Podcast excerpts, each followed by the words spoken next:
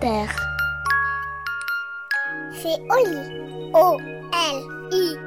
La Bibli des petits. Je suis pas petit, je suis grand.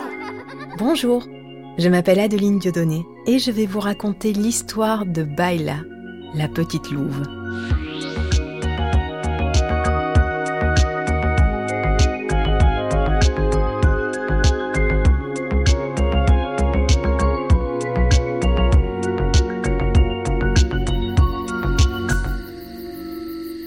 Dans un pays lointain, un pays sauvage, un pays de glace et d'hiver, de lacs gelés et de forêts blanches, vivait Baila, la petite louve. Tout le monde aimait Baila parce qu'elle était courageuse et forte, loyale et gentille, mais surtout, Baila racontait des histoires extraordinaires qui captivaient toute la meute.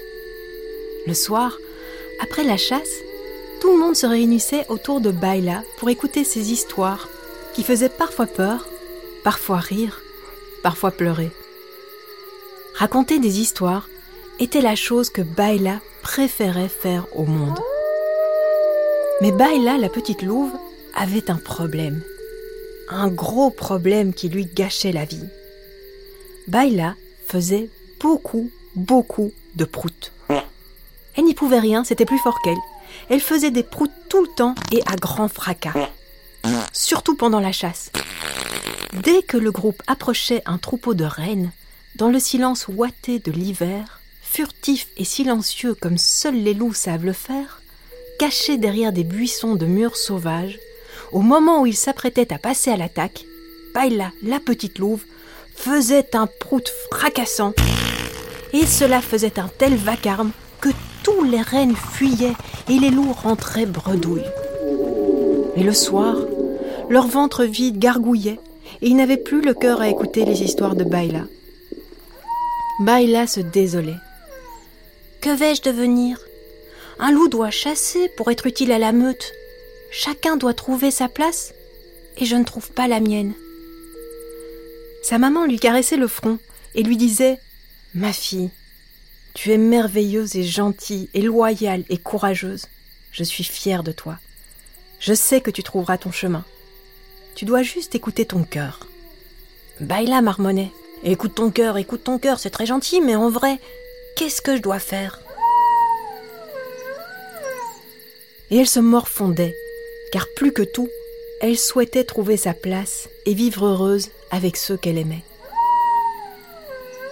Gouri, son grand-père, voyant sa petite fille toute triste, lui dit Viens, Baila, il est temps que je te révèle un grand secret. Et il l'emmena se promener sur la rive du lac gelé. Baila, tu souffres d'une malédiction. L'esprit de la forêt est en colère et il t'a puni. Mais je n'ai rien fait, lui répondit Baila. Si, tu as certainement fait quelque chose de mal. Tu ne sais pas quoi, et je ne sais pas quoi non plus, mais l'esprit de la forêt ne punit jamais un loup sans raison.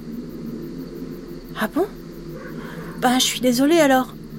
Tu crois que je peux demander pardon à l'esprit de la forêt, même si je ne sais pas ce que j'ai fait de mal? Oui, tu peux. Mais il va falloir faire plus que ça. Il va falloir lui offrir un cadeau. Ah oui? Oui. Et je sais lequel. Tout au fond de la forêt, au pied de la montagne, près de la tanière de l'ours, vit un lapin blanc. Il te faudra le trouver, lui prendre ses oreilles et les offrir à l'esprit de la forêt. Mais si je lui prends ses oreilles, il ne pourra plus rien entendre, c'est pas très gentil. Si tu veux lever la malédiction, tu n'as pas d'autre choix. Pars maintenant et trouve le lapin blanc. Alors Baila se mit en route. Elle commença à marcher dans la forêt blanche et silencieuse, la forêt qui semblait endormie sous l'épaisse couche de neige.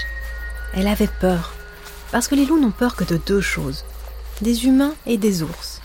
Il n'y avait pas d'humain dans cette forêt, mais un ours, oui, il y en avait un. Un terrible. Baila ne l'avait jamais rencontré, et aucun loup de la meute ne l'avait jamais rencontré. Mais chacun avait entendu des histoires effrayantes à son sujet, et personne ne voulait croiser sa route. Baila marcha longtemps, si longtemps que bientôt la nuit arriva et elle se retrouva à marcher seule dans l'obscurité et la peur lui fit mal au ventre. Elle fit un prout si fracassant qu'elle en sursauta elle-même. Elle se mit à frissonner et continua de marcher, la queue rentrée entre ses pattes et les oreilles couchées sur sa tête. Elle pouvait maintenant apercevoir la masse noire de la montagne s'élever devant elle. Elle n'était plus très loin de chez l'ours. Il ne fallait surtout pas le réveiller. Elle devrait passer devant l'entrée de la caverne en silence, puis trouver le terrier du lapin blanc. Elle marcha le plus délicatement possible pendant de longues minutes encore en direction de la montagne. Quand elle fut arrivée au pied de celle-ci, elle vit la grotte qui menait vers la tanière de l'ours, un trou noir, comme si la montagne avait une bouche et qu'elle l'avait ouverte en grand pour dévorer Baila. Elle se faufila sur la pointe des pattes, le ventre serré par la peur, et c'est là qu'elle fit le plus gros prout de toute sa vie. Le sol trembla, des oiseaux s'envolèrent et la neige vibra sur le sol gelé. Qui a pété? Une terrible voix s'éleva de la grotte et Baila n'osa plus bouger, paralysée de terreur. Elle entendit des pas lourds, effrayants, et elle ferma les yeux, et les pas s'approchèrent tout près d'elle. C'est toi qui a pété? Elle ouvrit les yeux et elle vit un ours gigantesque qui la regardait. Baila savait bien que ce n'était pas la peine de mentir. Alors elle répondit d'une toute petite voix Oui, c'est moi. Je suis désolée. Mais c'est pas normal de péter comme ça. C'est quoi ton problème?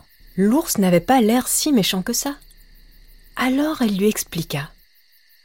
J'ai été punie pour une faute que j'ai faite, je ne sais pas laquelle, mais je dois trouver le lapin blanc, lui prendre ses oreilles et les offrir à l'esprit de la forêt pour qu'il me pardonne et qu'il lève la malédiction.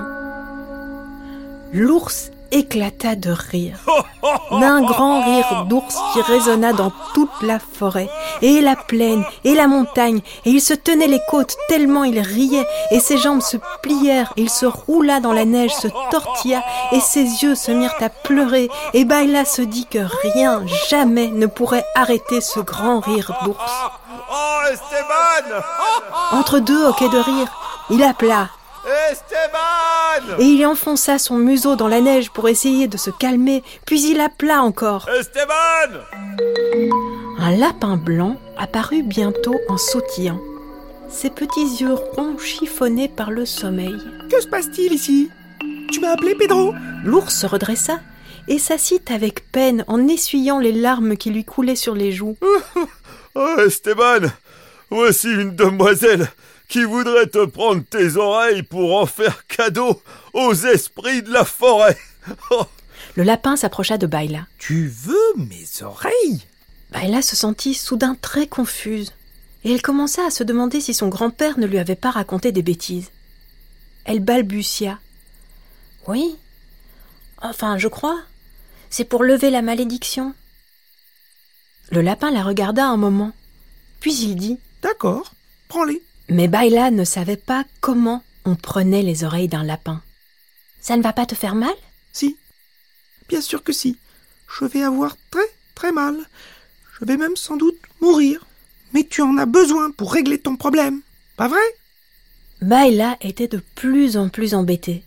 Elle n'avait pas envie de faire de mal au lapin. L'ours Pedro lui dit Eh ben, qu'est-ce que t'attends? Vas-y Mais le cœur de Baila lui murmura que ce n'était pas juste, que les esprits de la forêt n'avaient pas le droit de lui demander une chose aussi moche, et que s'ils avaient quelque chose à lui reprocher, ils n'avaient qu'à lui en parler directement, et qu'elle préférait encore faire des proutes toute sa vie plutôt que d'obéir à des esprits aussi idiots. Alors elle dit Pardon de vous avoir dérangé. Je vais rentrer chez moi. Et elle fit demi-tour et se mit à marcher en direction de la meute. Tu as déjà essayé de manger des pommes? C'était la voix du lapin. Baila se retourna. Ben non, je suis un loup. Les loups ne mangent pas de pommes. Moi, je crois que tu devrais essayer. Et la rejoignit en quelques bonds et lui tendit une belle pomme juteuse. Baila renifla, et l'odeur de la pomme lui rappela un peu celle de la rivière au printemps. Elle croqua. Ça n'est pas mauvais du tout. Essaie de remplacer la viande par des pommes pendant quelques jours. Tu verras bien. Baila remercia Esteban et Pedro, et elle repartit vers les siens. Elle rejoignit la meute au petit matin, épuisée par son voyage. Elle raconta son aventure à la meute, et chacun fut très impressionné qu'elle ait rencontré l'ours, qu'elle lui ait même parlé, et qu'il ne l'ait pas mangé. Son grand-père la sermonna. Tu n'as pas donné les oreilles du lapin aux esprits de la forêt. Ils ne te guériront pas. Mais Baila suivit les conseils d'Esteban. Elle mangea des pommes pendant une semaine, puis pendant deux semaines, et ses problèmes de prout disparurent. Et elle n'eut plus besoin d'aller chasser avec les autres. Elle passait ses journées à flâner, à se promener, à rencontrer les animaux de la plaine et à manger des pommes. Parfois, elle allait rendre visite à ses amis, Esteban Pedro et Esteban. Tu m'as appelé Pedro Et le soir venu, toute la meute était heureuse de se retrouver autour du bivouac pour écouter les histoires drôles et merveilleuses de Baila, la petite louve qui mangeait des pommes.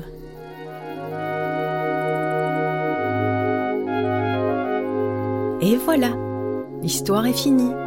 Et maintenant, au lit.